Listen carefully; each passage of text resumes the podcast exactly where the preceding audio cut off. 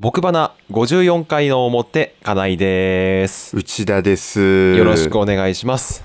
よろしくお願いします。さあ、8月にはいはい入りまして、すいません、53回はですね、ちょっと編集する時間をうまく見つけられず、むちゃくちゃな配信スケジュールになってしまいましたけれども、だいぶ、崩れましたと。はい、だいぶ乱れてしまいましたが、ちょっと、どうにかね、54回以降は、50落ち着いてね、大丈夫ですか？ここうんお盆休み挟まりますけど。うん、あお盆休みはね、あんまり関私は関係ないので、あ、本当ですか、うん、通常通り出勤をして、特に休みをせず、やっていきますんで。通常通り出勤なんですか、ああそこは全然休まないので、私は。あ、そうなんですね。うんいやー、うん頑張ってください。ありがとうございます。で、はいあのーそれこそね、この収録してる今日の話なんですけれども、はいはい。実は息子がですね、うん。歯医者に行きまして、あ今日？そう、まさに収録してる今日。で、はいはまあ何が起きたかというとですね、うん。まあ昨日の夕方から夜ぐらいだったかと思うんですけれども、うん。お私ちょっと昨日会食だったんですけども、まあ仕事のねうん、仕事で会食してたんですけども、妻からね、LINE が来まして、虫歯になったかもしれないと、おいおいおいおい。息子が。まだ1歳だろ。う うん。で、歯が黒いからちょっと、うん明日、とりあえず、歯医者に予約をしてうん。行ってきますと。はいはで、今日行ってきたわけなんですけれども、い。うん。まあ結論から言うとね、虫歯じゃなかったんですよ。おおうん。よかったね全然ねそううん全然虫歯じゃなくて。まあ、うん歯医者さん曰く、うん。まあ1歳っていう年齢だとほぼまあ虫歯にはならないらしいんですよ。うんえーよほど、ううんん、通常で、まあそもそも歯が全然生えてませんから。うんうんうん。下唾液もいっぱいだしね。そう、唾液もいっぱいだし、下2本、上3本ですから、うちのバラ息子は。うんうんうんうんうん。でね、何だったかっていうとね、うん。茶渋。うん。茶渋がね、茶渋？うん、茶渋がおあの落としきれてなかっただけっていう、ただそれだけだったんだけれども、ああ、じゃあ歯石とかでもなかったのね？そうそう、歯石とかでもなく。でねこれ、まあさ、普通にさ、内田君とかもさ、おあの麦茶とか飲む、うちは麦茶ガンガン飲むね。ああ、やっぱりね、あの、溜まってっちゃうらしいのよ。あお茶を飲んでると。麦茶で？うん。んだから今日歯医者さんに言われたのは、うんあのーまあ、お茶飲んだ後に意識的に水を飲むようにさせるとか、マジで？うん。あと、いや、もうできればガーゼうんとかでうん少し拭ってあげた方が残りにくいですよという。あ、そうう。ん。まあ、ね、うちも今一応そのなんか円形になってる歯ブラシを一応してはいるんだけれども、うんお茶飲むたびにやってたわけじゃなくて、うちなんか大体な、なんだろうな、見てる感じだと、夕食終わった後にやってあげてるだけって感じなんだけども、うんうんうんやっぱ、うちも同じだうんよ、それは。やっぱね、うんお茶飲んでるとね、やっぱ蓄積してっちゃうんだって。マジステインってやつ？そうそうそうそう。だからあね、そうなのうん。だから、そのね、虫歯だっつってパニックにならないためにもね、うん。いや、ちゃんと予防してあげなきゃいけないなっていうのをね、うんうん。うん、歯医者さんに教えてもらったね、本当にね。30代一児の父親サラリーマンがお送りするおよそ30分間のポッドキャスト番組。それが「僕花」です。毎回表ダッグアウト裏ブルペンの順番に配信しています今お聞きいただいているのは表です。それでは改めて内田くんと金井くんよろしく。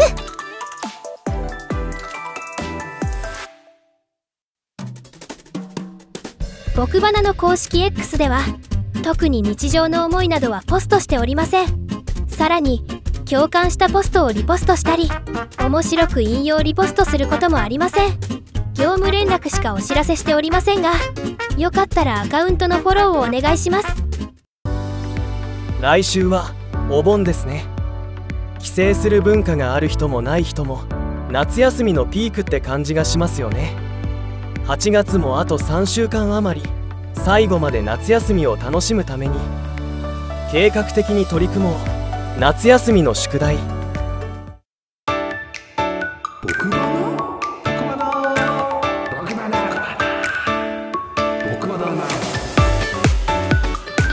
改めまして、金井です。内田です。お願いします。お願いします。ね、歯が増えていくとね、うん。どんどんどんどん溜まりやすくなりますから、そうなんだね。うんうちもね、この間初めて歯科検診に行ったんですけど、うんあのその時言われたのはあのえっとフッ素うんうんうんまだこうちゃんとえっと歯の表面がうん硬くなっていない、うんうんから意識的にあーなるほどなるほど。そうフッ素を塗りましょうみたいな話うんは、あうん、でこの間塗ってもらって、ーうん。それであのなんか定期的に来てくれみたいな話になってましたね。そんなね息子はね、うん。今日、うん。あのー歯のつながりで言うとね、うん。その、えーさっき金井君が言ってたような歯ブラシ、うん。あれをね奪い取ってねおやすごいね。口の中ですごいねニヤニヤしてるっていう。すごいね。そう。口に当ててニヤニヤするっていう怖い怖い様を見せてましたね。早いよね。うあのそれこそねあの自分でねうん。つかみ食べするとも言ってたしうんもうあれもうフォークとかスプーンとか自分で持つ？フォークはね持つね。フォークにバナナを刺してあると、それをねニヤニヤしながら食べる。できるぜ僕すごいみたいなね。どうやるの？でうん。あれはする。あの皿にねこう刺そうとするのへえうん。あの全然刺せないんだけど、うん。なんか刺して食べようっていうのはしてるねフォークはね。いいね。うちはもうまだ全然ようやくでなんかねフォークとかスプーンに興味は持ってるはいるんだけどもあつかみ食べすらしない、あ本当に、うん、もうね与えられるがままって感じよね。あー。食事スタイルだね。うちはねあの結構がめついんだと思うよあ 最近、いうん。やこれがね不思議なの。あうん。つかみ食べが早かったんだけど、うん。今日はねなんかね犬かっていうぐらいうん顔面から行くようになったね。急に。急に顔面から。あのうん。何？えっと食事用のさ、うんうん。こう器型になってるスタイみたいな、うん。してるのよ、うん。うちもしてる、うん。あそこに残ってんのをね、手を使わず、うん。顔面から行くんだよこうやって。すごいねそうもうお前ほんと貪欲だねって。うん。確かにな。すごいな、うんうんうん。うちはねちょっとようやく最近ね美味しいものと、うん。あ要は好みのものと好みじゃないものの反応を示すようになってきてね、ああそう。なるほど、ね、あのね美味しいとね目をつぶるんですよ、ああ味わってるそううんみたいな感じででいいね。そう、それが多い回数が多ければ多いほど味の好みだっていうことが最近つかみできたんだけども、ああいいね、うん。ちょうどねこの間ね多分うちの妻がそれこそ健康診断かなんかに、あのー行くためにうん。えっ、と一時保育うんうんうんうんうん。に入れさせたみたいなんだけれども、うんうんうんうん。でお昼も食べさせてもらったみたいなのね。うん。でまあ多分美味しかったんだと思うのよ息子にとってその一時保育のね。で例の顔をするわけですよ。目をつぶって。うんって目つぶってね。っていうの。それであの保育士さんがねあ嫌がってるのかと勘違いして。あの早々早々にご飯終了させられたらしくて。これはちょっと意外と伝わあそう我々夫婦ではこれ美味しいっていうのは分かってるんだけど他の人が見るとなんかすごい嫌がってるんだなっていうふうに美味しいとさうん。眉間にしわ寄るおじさんとかと一緒だよね、うん。そうそうそう。そうそうそう。そいう。う。まさにそれを一時保育でやったらしくてですね。やるなあそれ。うんせっかく美味しかったのにね一早々に切り上げられるというかわいそうな出来事がね。泣かないのかねそれでも。ああ泣かあ泣かないみたい。あんまりねお腹空いてわーみたいなことはなくてねうちはね。あそうなんだ、うちは泣きわめきがもうすごいもん。あ体温2度上がんじゃねえかっていうぐらいあ そんなにわめくんだだうん。あであのーまあ予定にないですけどこれ話します、うん。うん話すけどあのーうちもね好みが出始めて、うんうん。あの小松菜うん。わかめご飯みたいな。おお美味しそうだね。そうそう、うん。それがね、うん。食べた瞬間に口、もう口から全部出し始めたの。あら。ブエーってあダメなんだ。飲み込まず。うん。でその流れであのトマト。うんトマトも前食べてたのにトマトも食べたらトマトも吐き始めて。あらららら。それでもう,、ううん。うちはさ、うん。もうそれでおにぎり作っちゃってるから、もうん。う基本これなわけよ、うんもうやばかったねその時の。そうなんだ。息子の壮絶ぶり。脱出しようとしたもん椅子から。へえでもお腹空いちゃってるからみたいな、うんあどどっちかが食べたいしそういや多分だけど食べ合わせなのかなっていう、うん最初にあのこかぼちゃのコロッケをう食べる、ん。おーいいね。いいね。その、うん甘いのようん。甘いのあと苦いうん。それからの酸っぱい、うんいや多分刺激が強すぎたのかなっていう、うん。小松菜のちょっとした苦味っていうか、うん青っぽさみたいなのが、うん。スープに入れると食べれるんだけど、うん。あのーご飯に混ぜてあるんだと、うん。ダメっていうのがうちも出始めて、まあ、逆にちょっとうん。安心したんだけどね、何でも全部食べるから、あうん。ようやく出始めたっつって言って、そんなぐらいの時期ですね。あ。ああ。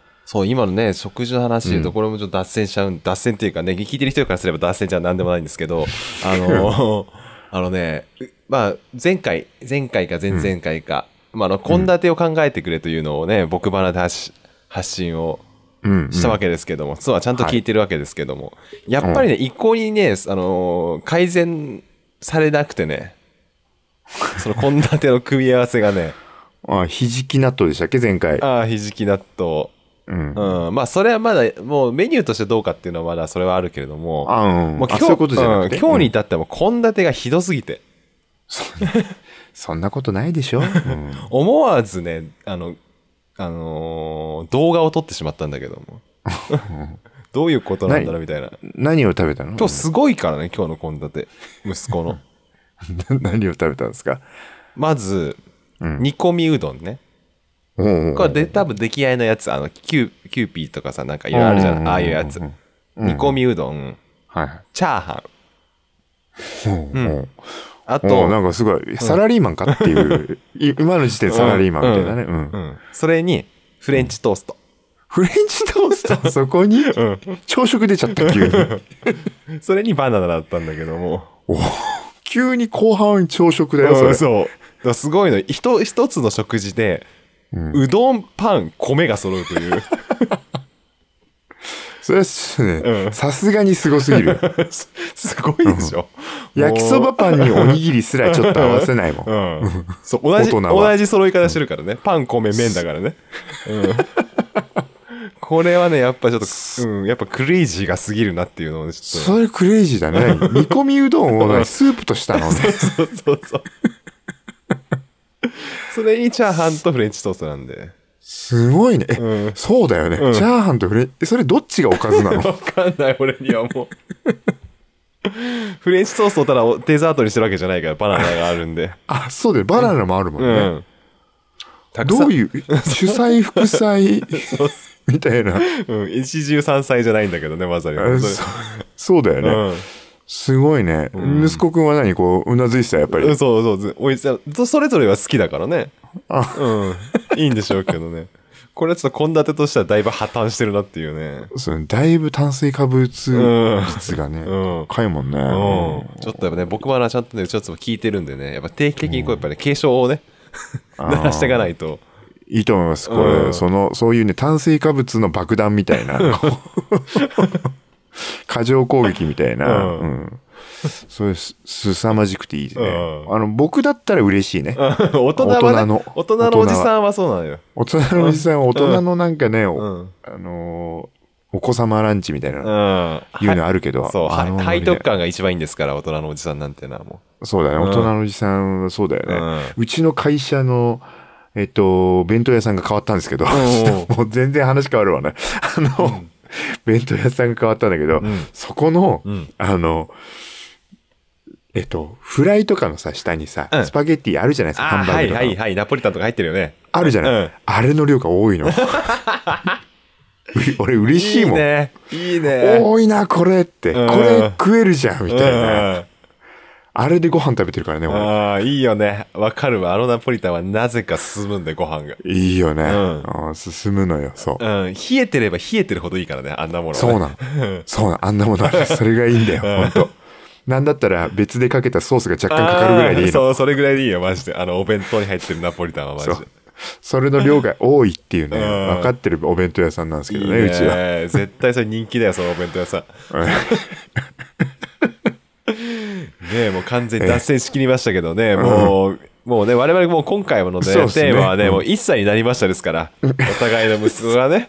そうなんですよね。ね。ちょうど、あの、もう本当何、7月中にね、お互いこう、誕生日を迎えてるとはい。おかげさまで1歳になりまして。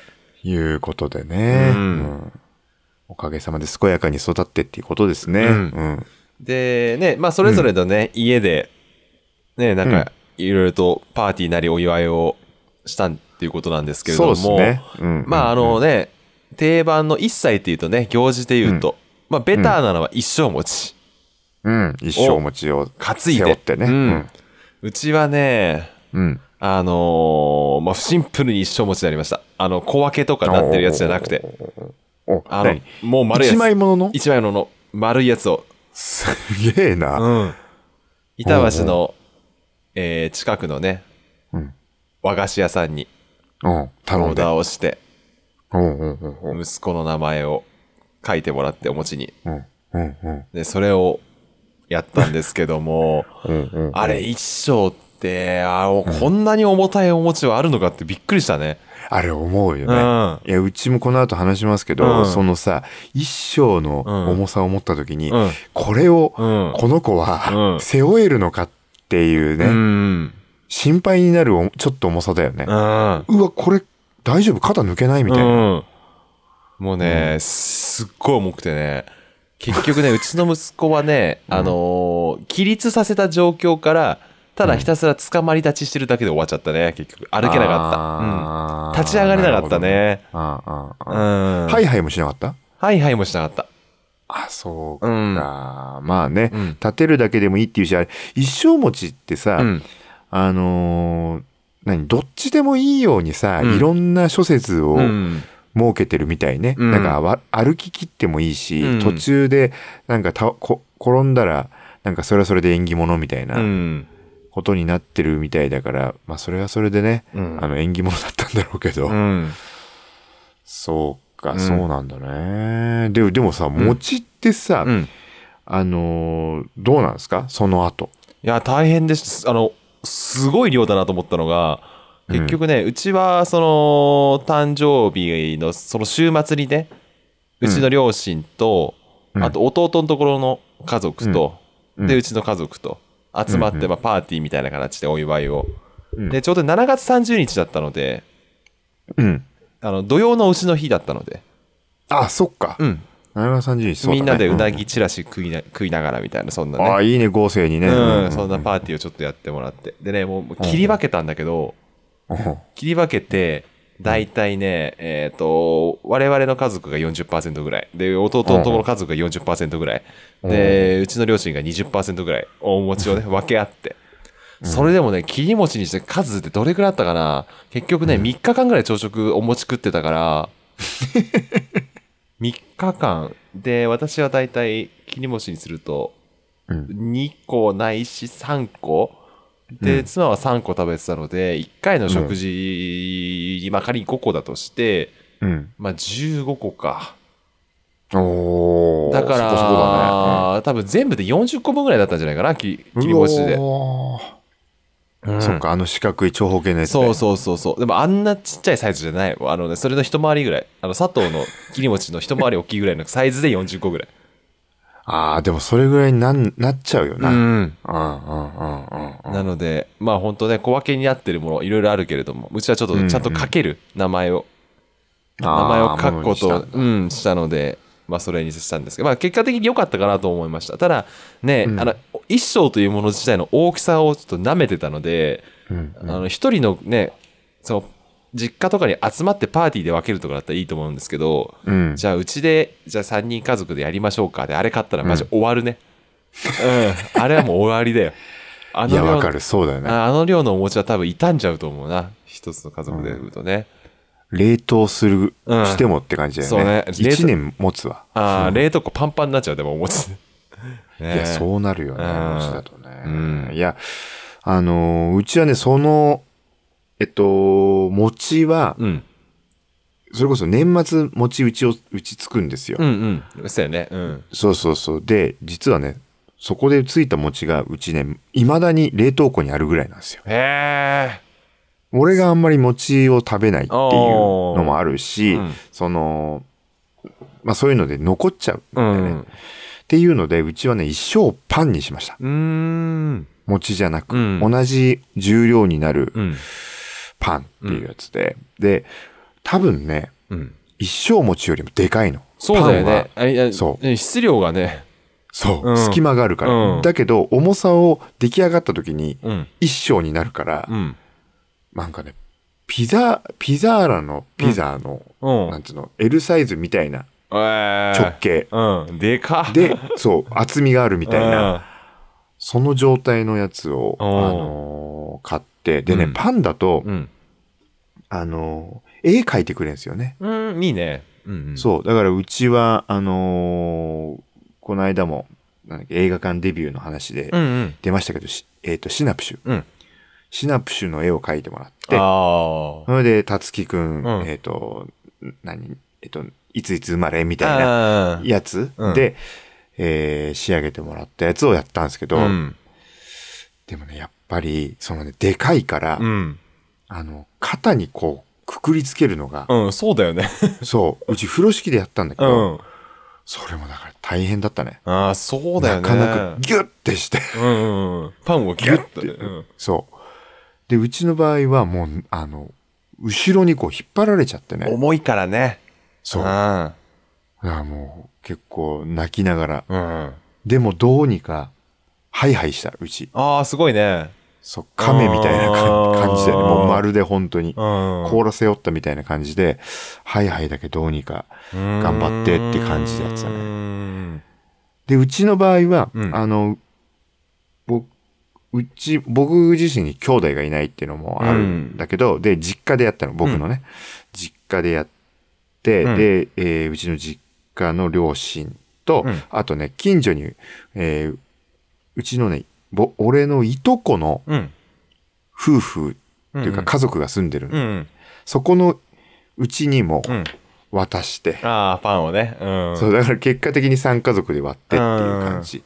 で、それが、あのーまあ、パンだったらどうにか朝食とかで食べるかなと思ったけど、うちの場合はね、1週間ぐらいかかったよ。うわあ、大変だね、それはね。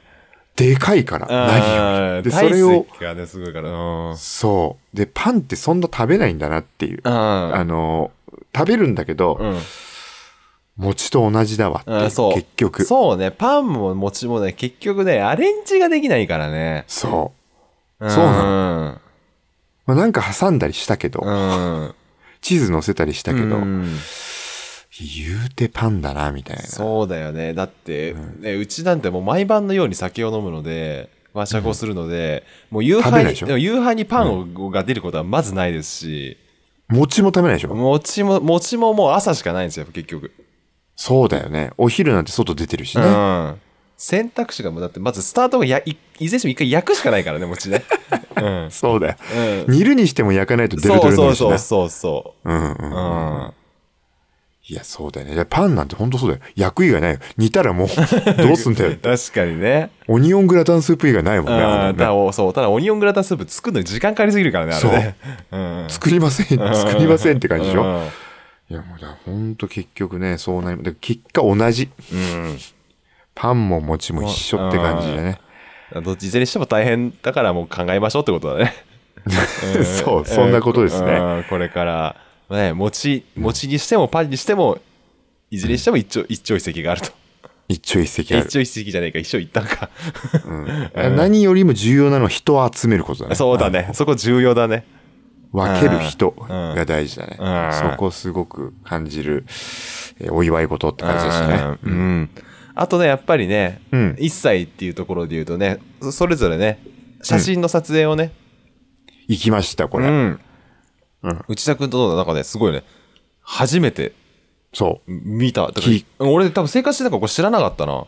うん。うん。玉ひよの写真スタジオっていうね。うんスタジオアリスとも違うんでしょってそういうのと違うわけなんでしょ？だって。そう。うん。あの、卵クラブ、ひよこクラブの玉ひようん。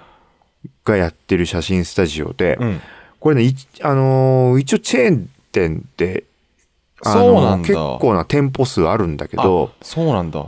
うん、スタジオアリスとかと違って、うん。あのーそんな大きくないのよ。うーん。で、スタジオ、ハウススタジオっていうのかな。うんうん。えっと、入るとね、3箇所ぐらいにスタジオがあって、うん。で、あとはなんかロビーがあってっていう、それだけなおー。それで、えっと、衣装どうします？みたいなやって、うんまあ、本当に、あの、スタジオアリスみたいなドレスっていうことではなくて、うんうん。なんか結構カジュアルめなうーん。嘘ができるって言って、で、うん。うちはそれ用に、あの、この間言ってた、あの、合わせのさ、上下の、うんうん。ね、セットアップの、うん、買わされてね、いろいろ買わされそうになったで、おなじみの。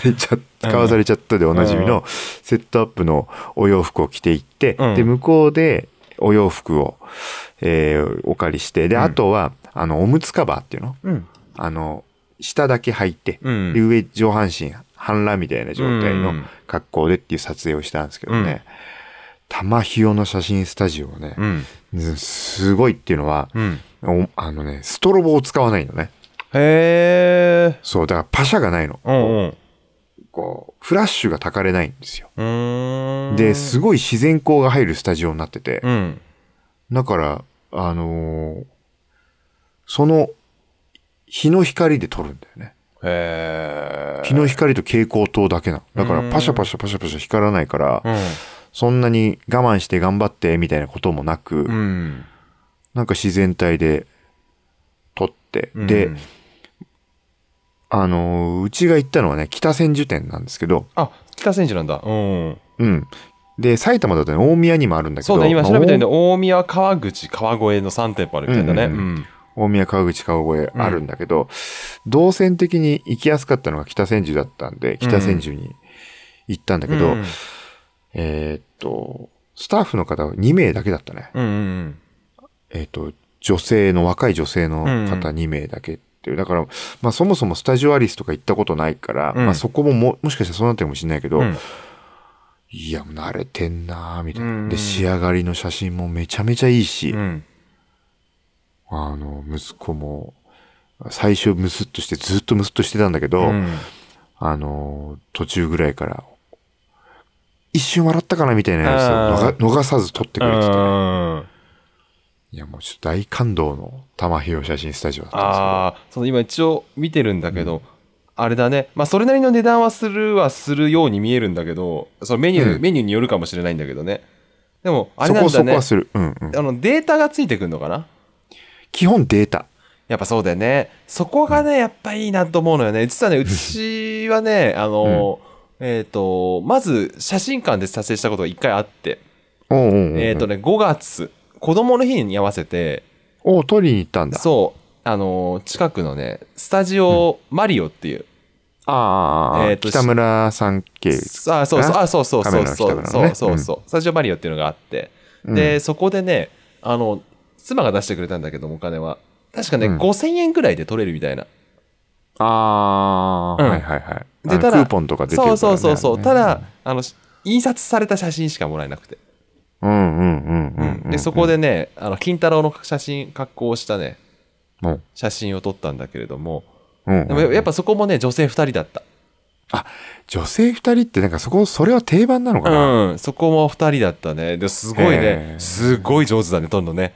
なんかもう、あれすごいよね。注目させ方うん。とかね、泣い本当に泣きそうになっちゃったりとか、うん。そんな風になった時とかには、ね、うまくこう、立ち回ってね、いい写真撮ってもらえてうんうんうん。うん、でもね、やっぱうまいなと思ったのはね、うん。いや結局データが欲しくなるじゃない、こういう時代ね、SNS だってあげたいし、ねデータでみんなに送ってあげたいし、うん。でもやっぱそこからの金額がダーンって上がってね、やっぱりね、ああ、なでやっぱねそう。せ最終的にはやっぱうちはそれは買わなかったんだけどデータでは、あ、そうなんだ。うん、紙に印刷したやつだけにしたんだけども、うんうんううんん。でもまあだ大体は多分相場感ね23万円ぐらいっていうのが多分なんとなくそんな感じなのかなっていう気は。そう、そうね、うん。2、3万なのかな。うん。でもうち、だから玉ひよの写真スタジオね、うん。5万いくらなんですよ、ね。ああじゃあきっとなんかいろいろ多分オプションがあるんだろうね。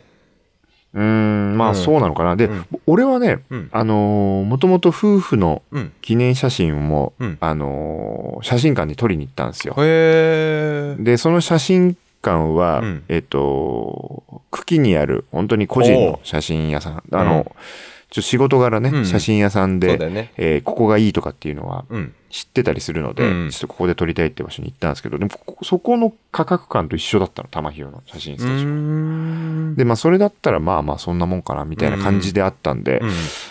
あのーなんて言うんだろうな。感覚的にはそこまで高いと思わなかったんだけど、ただ前提としての、うん。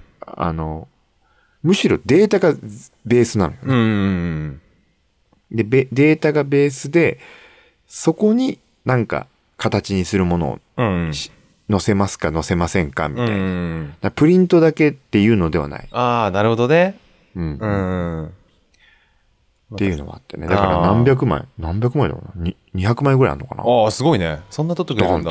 そうそう。で、家族の写真、家族3人の写真もあって、みたいな感じのやつ。だったね。なので、あの、本当今後写真どっかで撮りたいって思ってる方、うん。おすすめです。そうだね。玉ひよの写真スタジオっていうところでね、出てくるね。はい。うん。でね、そう、うん俺で、うちはね、まあ、うんそう、一回スタジオマリオっていうのを撮ったことあって、でね、あのー、1歳のタイミングは、うん。インスタのね、広告で出てきた、うん。写真撮影ができるうんブースみたいなとこうんの広告が出てきたんですよ。うん。えーううちから車で言うとね、10分、15分ぐらい。うんうんうんあれ三田線の駅の名前をちょっとごめんなさい、ど忘れしちゃったんですけど、うん。えっ、と、蓮沼だったかな蓮沼じゃないな。なんかね、そんな感じの駅の名前のところなんですけど、えっと、そこにね、要は本当にね、写真を撮影するための道具がただガサッと置いてあって、うん。もう自由に撮ってください。時間でいくらですみたいな。自分たちで撮れっていそううタイプのね。そうそうそう、スマホと、あとね、あのーデジカメ持ってうん撮りに行ってきたんですけども、まあ、うんうんあのーまあ、満足する写真は撮れたは撮れたんですけど、うん。やっぱりね、あのー難しい。使いこなすのが非常に難しいなっていうのが、ああ、機材がねあ。そう、あのね、いろんな、例えば背景とか、うん。下に引くものうん。で、俺はね、その芝みたいな見た目になるようなものを引いて、うん。写真を一生懸命撮ろうとしたんだけども、うん。もうさ、こう、こう1歳ぐらいになってると、うん。もう普通にさ、ハイハイしたり座ったりさ、場合によっては立ったりするでしょ。そうだね。うん縦横無尽だよね。縦横無尽じゃない？でやっぱね、ひ夫婦で行ってるとさ、うちの妻はうちの妻で気をそらそうとするんだけども、シャッターを押すのが自分だから、もうんうんう、カメラのね。もう俺はもうどうしようもないのよ。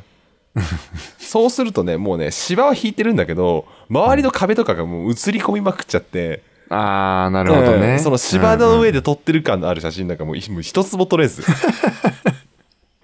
そう、一生懸命。そうか全部3人で完結なのか。そう、もう誰もいないから場所だけ貸してくれるみたいな。うわーなるほどね、うん最近増えてきたよね。ほあーと、本当にスタジオだけの貸し出しってね。あるんだ、やっぱりいろんなところに。あるあるうん、そう、うんうんうんうちの近所にそんなのがあって、まあじゃあ今回それにしてみようかっつって。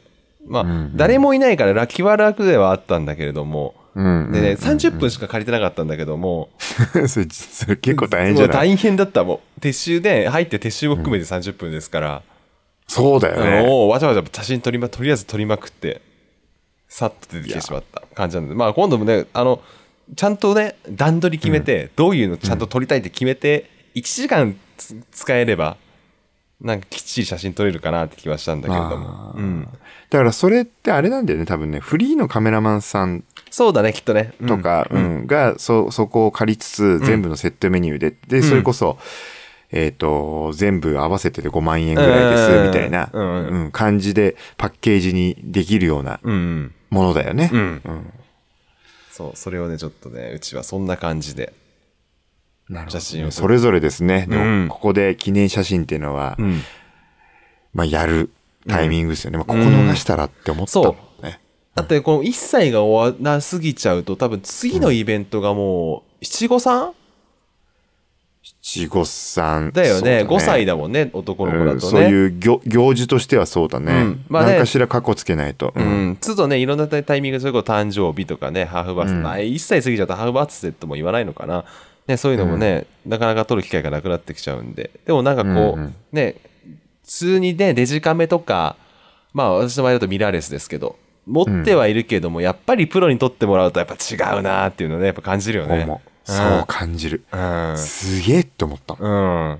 そんな角度で撮ってたんですね、みたいうんな。うん一緒になんか、わちゃわちゃ喋ってるだけ、だけっていうかさ、喋りながらやってるように見えてて、うんうんすごいなって、やっぱプロの技を本当感じましたね。うんそう、だから写真で言うとね、まあこう、うん今聞いていただいてる方がね、お子さんがいる方、これから生まれる方いるかもしれないですけど、うん。あのー一番最初にうち写真撮ったのが、そのなんかね、カタログギフトかなんかで、その写真、ホテルかな？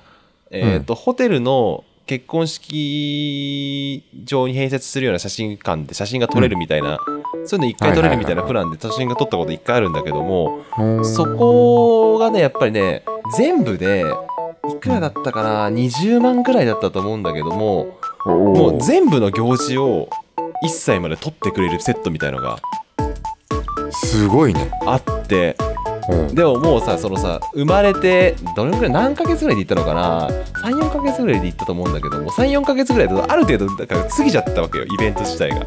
あー、うん。なるほどね。一番最初のうんうんドドドってしてるところはないみたいなね。そうそうそうそうそうだからこういうのだから最初からもし知ってたらもしかしたら買ってたかもしれないなと思ってね20万だとコスパいいかもしれないね。そうそうれ全部取るそうそうそう1件あたりの金額が多分そんなにかかってないはずだからうん、そうなってくるよね。うん、そうそう。だからそれね、知るのが遅かったけれども、そう意外とね、写真で残しとくっていうことをね、まあ、今、いや、感じるね。うん本当に。うん子供生まれてすごく感じるよ。うん。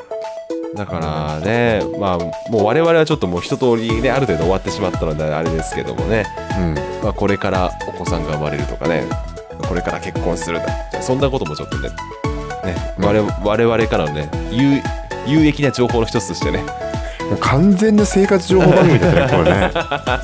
この表。あ凄まじかったな。そんな感じでね、もう実はね、結構いい時間になっちゃってるあ、んで、ね。本当ですか？うん54回の表はちょっとそろそろ締めたいと。大丈夫ですか？コメディ枠でこれ。うんコメディ枠ですよ。もう最近はもうただ育児、育児ブログみたいな枠に移動した方がいいんじゃないかって、そんなそうだよね。もううんそ、そ、もうそっちの方が本うん当気兼ねなく喋れるしね。ということでね、えーはい締めたいと思います。54回の表をお送りしたのはかないと、内田でした。ありがとうございました。ありがとうございました。僕花を最後までお聞きいただきありがとうございました。今回お聞きいただいた表にはこの後すぐに収録した裏がありますのでそちらもぜひお聞きください。配信スケジュールなどは僕花のツイッターをご覧ください。アカウントはアット僕花です。それではバイバーイ。